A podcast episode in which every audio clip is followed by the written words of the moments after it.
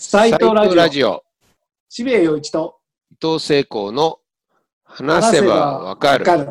政治も政治も社会社会も。はい、うんということで今日は、はいえーゲストにニューヨーク在住のジャーナリスト、元共同通信の記者の津山恵子さんに来ていただいてます。やっぱりもはうニューヨークというのは、あれですもんね。今今ね、本当そに大変ですもんね。の一番深刻な状況の中にあって、うんそこで、まあ、あの、ブログなんかで発信されている現実っていうのはすごくシリアスなんで、うんえーまあ、その現実と、それから、そこから見た日本の状況、そう明日の日本ですからね。そうですね、うんあの、お話を伺いたいと思います。はい。それではお呼びしたいと思います。えっと、津山さんのブログとかそういうのを読んでいると、やっぱり日本との温度差、えーニューヨークにおけるものすごい緊迫感というのが伝わってくるんですけれども、津山さん自身はどうですか？日本の状況を見ながら、やはり日本とニューヨーク、その緊張感の違いというのは強く感じられますかね？いや、もう強いというか悲しいほどです。具体的にご指摘いただくと。やはり、あの、こちらに在住している日本人の方々は、みんな日本にえ家族とか友人もたくさんいるわけですよね。で、え今日実はえ火曜日で、私たち自宅待機令が始まってから31日目、ちょうど1ヶ月なんですけれども、ど。その自宅待機のストレスに加えて、うん日本のことがもう心配で心配で、うん二重のストレスをアメリカに住んでいる日本人は感じています。うなるんほどね。あの、それこそ日本では普通に外出してる人もたくさんいますし、今でこそ満員電車っていう状況はほとんどなくなったんですけれども、つい最近までは満員電車で通勤しているっていう現状があったわけですけれども、やっぱりそういうことをご覧になってて、これだとそれこそ数ヶ月後には、あるいはもっと数週間後にはニューヨークの現実が押し寄せるんじゃないかという、やっぱりそういう危機感は強く持たれていますか？危機感もあの同時にあるんですけれども、その、なんていうか、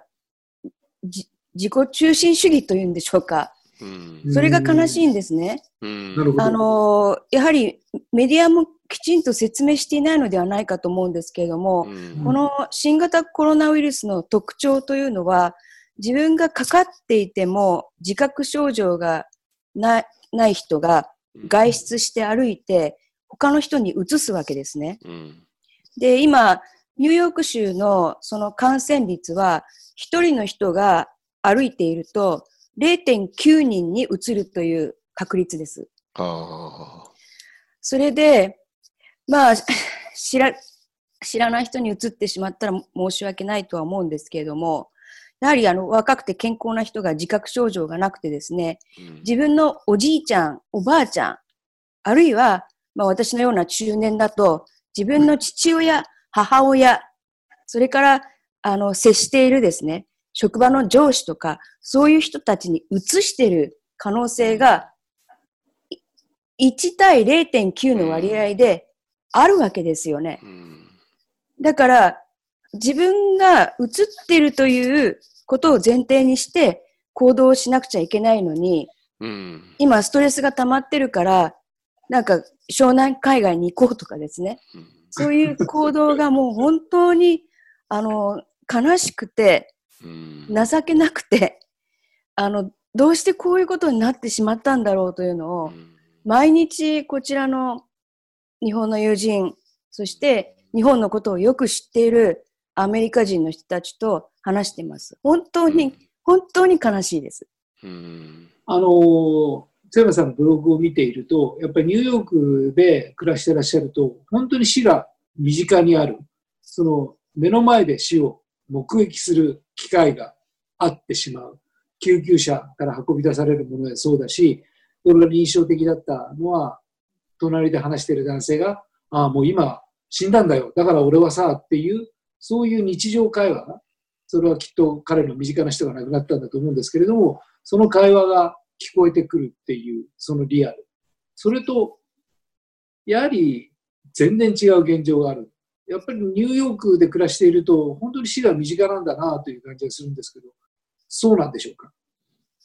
はい。まあ、これはあの、事実、数字として、まあそういう環境にありありますね。これだけのあの爆発的感染の、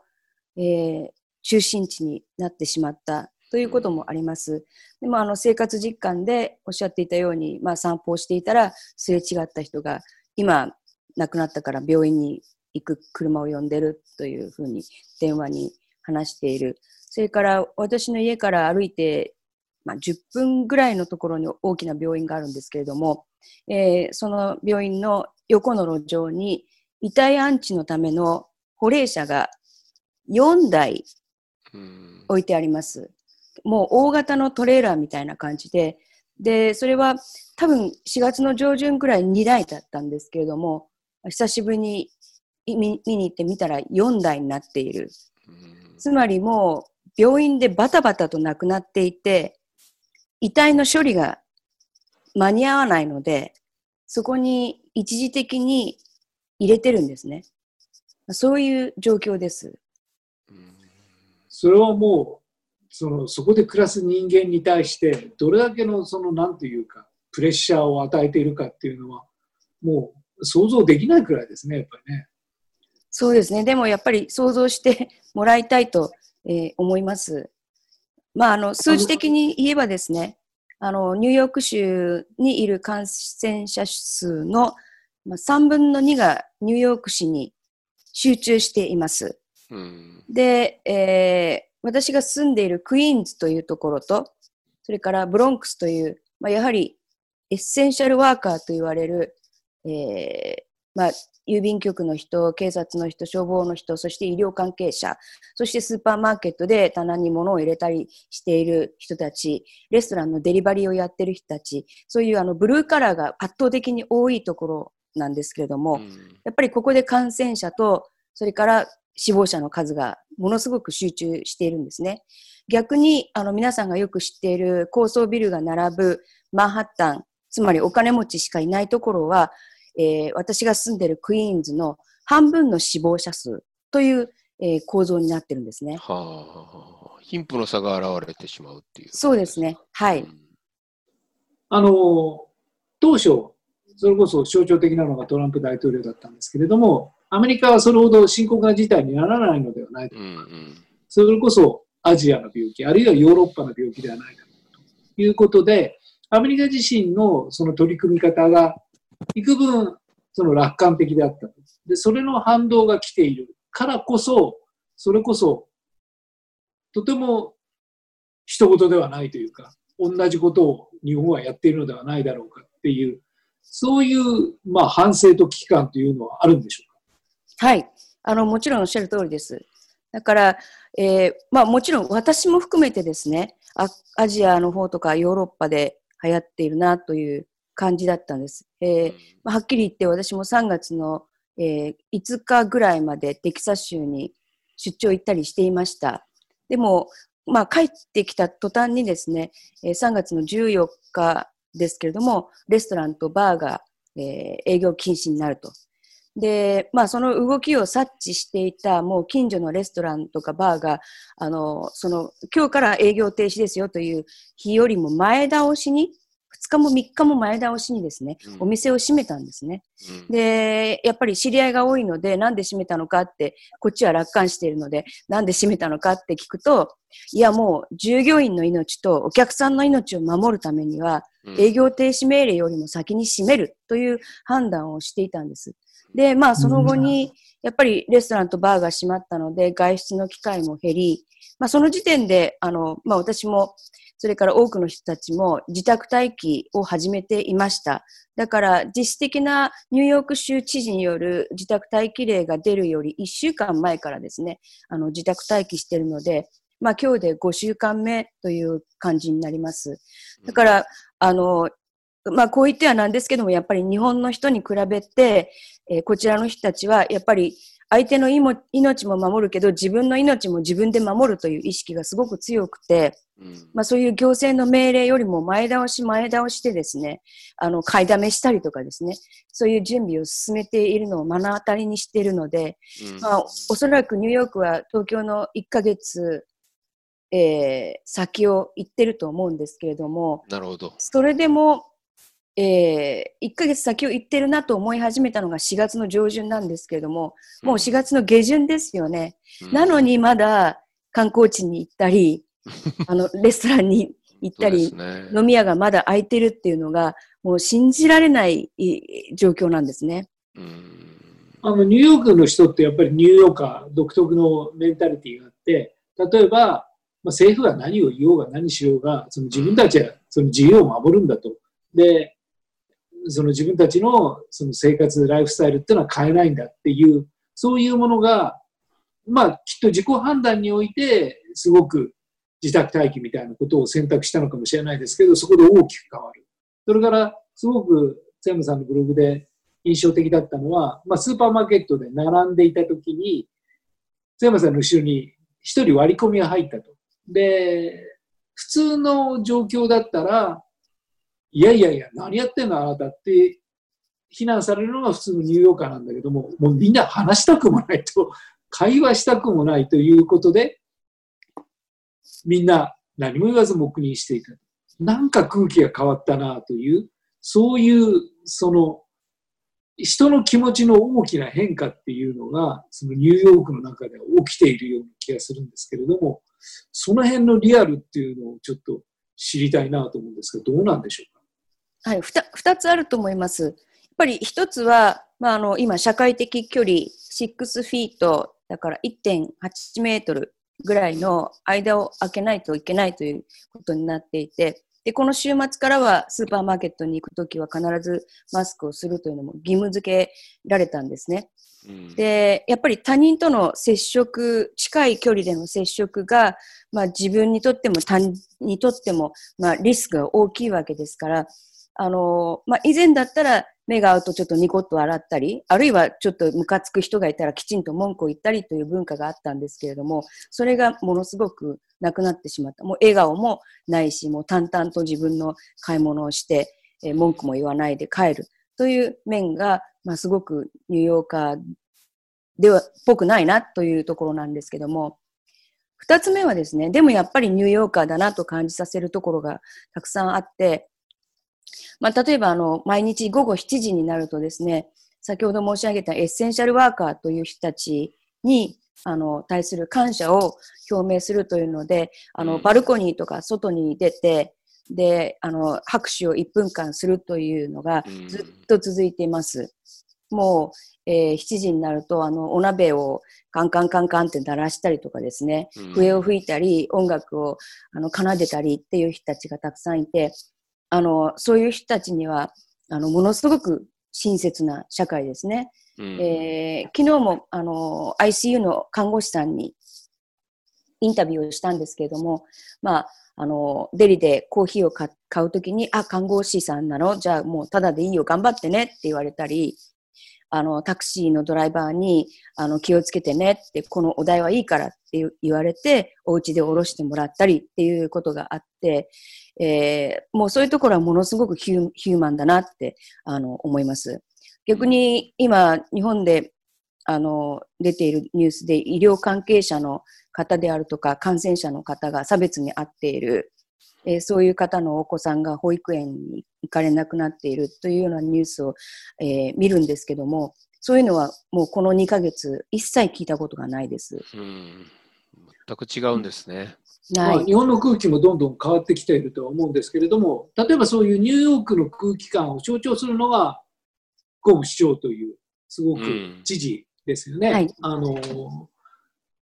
非常に積極的に発言しているし、まあ、明らかにトランプ的なるものの対抗的な価値観をしっかり設定しながら戦っている。で、彼に対する支持というのは、ニューヨーク中においては、ものすごく高いみたいですね。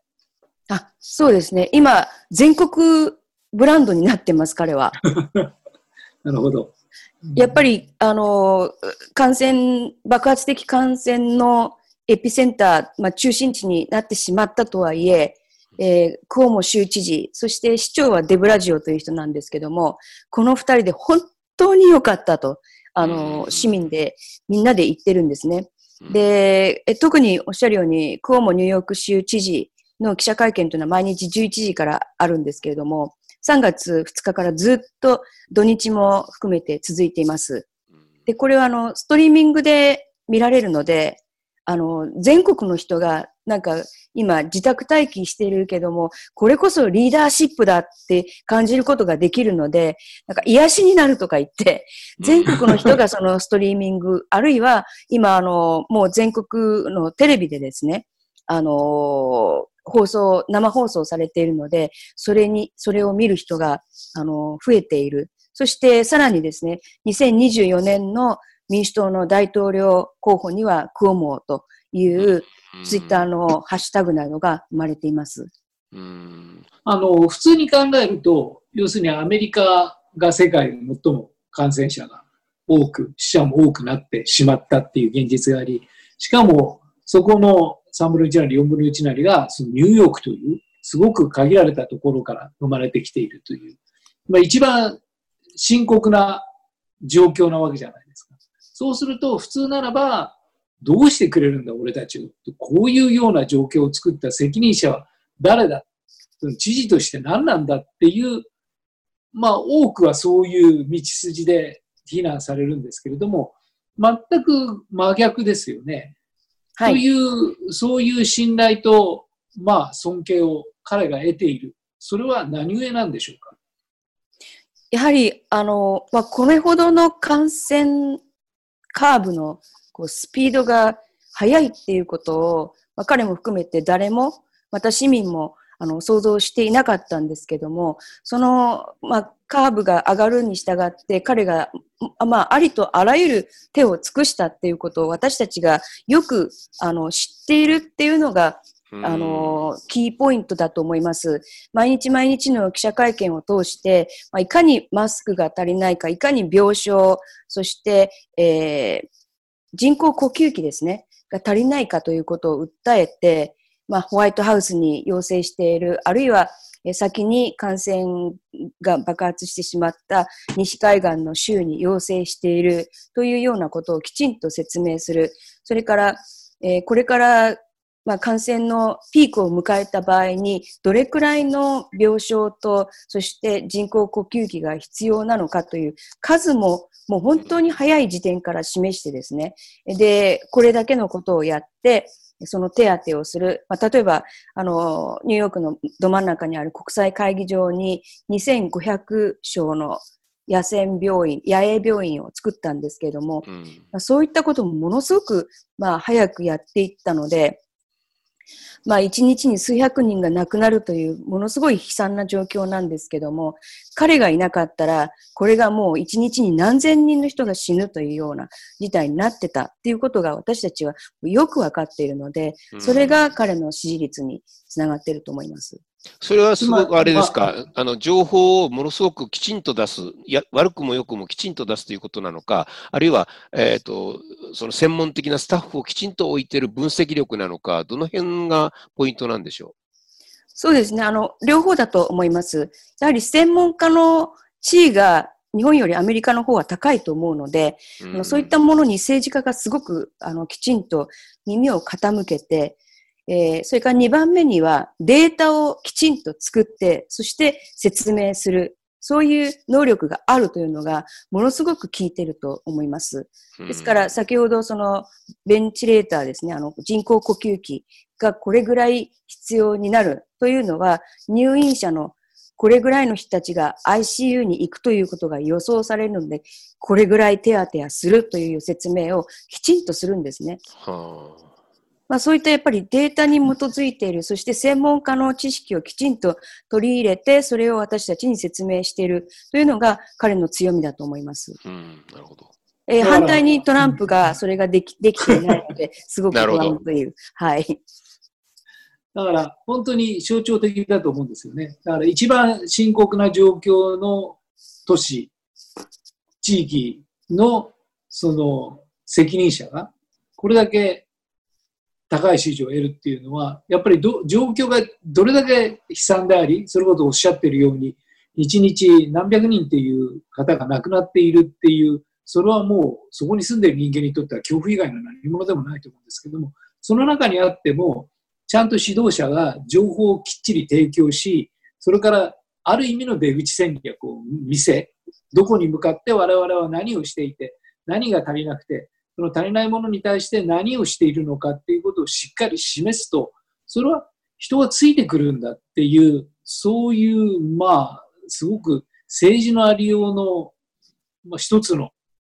まあ、学ぶべき典型がそこにあるような気がしますよね。アメリカにおいてもやっぱり、そういうあり方っていうのは突出してるわけですよね、きっと。そうですね。やっぱりデータと、そして情報の透明性ですね。うん、それをきちんと市民に説明する能力がある。で、えー、それに基づいて予測をきちんと立てて、そのために対策を早め早めに立てていくというのを、もうこの2ヶ月間目の当たりにしているので、まあ、例えば病院の関係者にインタビューをしてもですね、えー、最初はマスクやガウンが足りなかった。でも1週間でクオモのおかげで全部来たってみんな言うんですね。だからその 1, 週間足りなかった時の文句っていうのはあんまりないんですよ。なるほど。なるほどね。え、反対に言うとトランプはどうどういうことなんですか、今？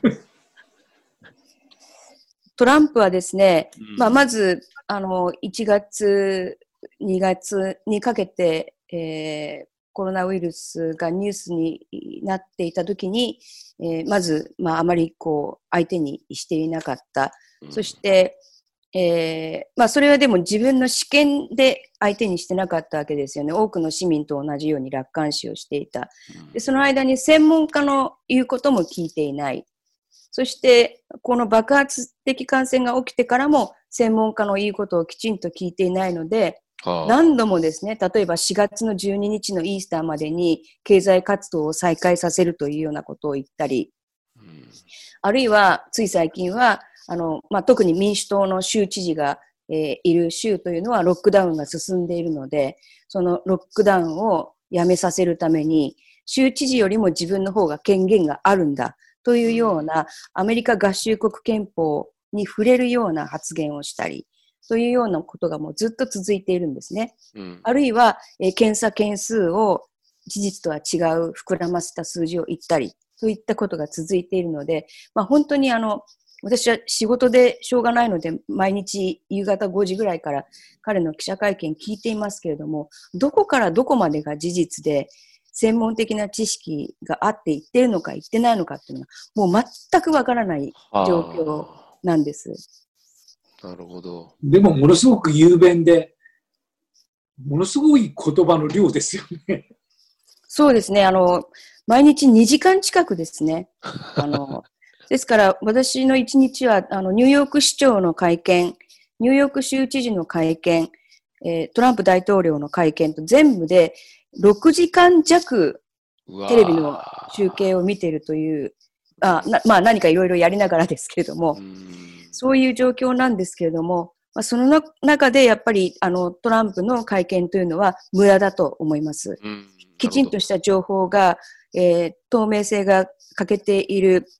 で、完全に今年10月に行われる大統領選挙のためにですね、えー、自分のファンに向けてやっている記者会見だとえー、思うので、ものすごく時間の無駄ですし、それから、えー、クオモ州知事会見とニューヨーク市長の会見というのは、参加者にものすごく配慮し配慮してるんですね。まず、朝一番にあるニューヨーク市長の会見は、記者は現場に行っていないです。電話のコールインで質問をするようになってるんですね。あなるほど。それから、クオモ州知事の記者会見は、あの、まあ、公衆衛生の幹部、公衆衛生局の幹部、教育局の幹部とクオモ州知事が2メートル離れてひな壇に座っていて、記者席も全部2メートル離れているんですね。えー、そういうふうにものすごくお互いの健康安全に配慮してるんですけども、ホワイトハウスのトランプ大統領の会見は、ひな壇の上に70歳を超えた関係者がもう1メートルの隙間もなく並んで、そして記者席も、えー、まあ、最初は一席置き、えー、記者が、記者の数が半分に減らされて一席置きで、今は二席置きになってるんですけれども、それでも2メートルは確保されていないので、本当に、あの、自分の支持者のためだけに、うん。その、登壇している幹部、コロナウイルス対策チームのえー主要人物、そしてカメラマン、記者の命を犠牲にして記者会見やってるんですよね。もともとニューヨークでは人気のないトランプ、まあ地元ですけれども、トランプタウンもある地元ですけれども、今大統領選が行われたら、ニューヨークにおけるトランプの支持率ってどんなもんなんですか、うん。あのニュニューヨークはあのもともとリベラルがとても強いので、2016年の選挙でもヒラリー・クリントンが9割以上の票得票をしています。ですから、まあ、いつ選挙がやってもあのトランプはニューヨークでは負けるというのは 間違いないです。うんただ、今、はい、あの共和党支持者、トランプ支持者が強い、まあ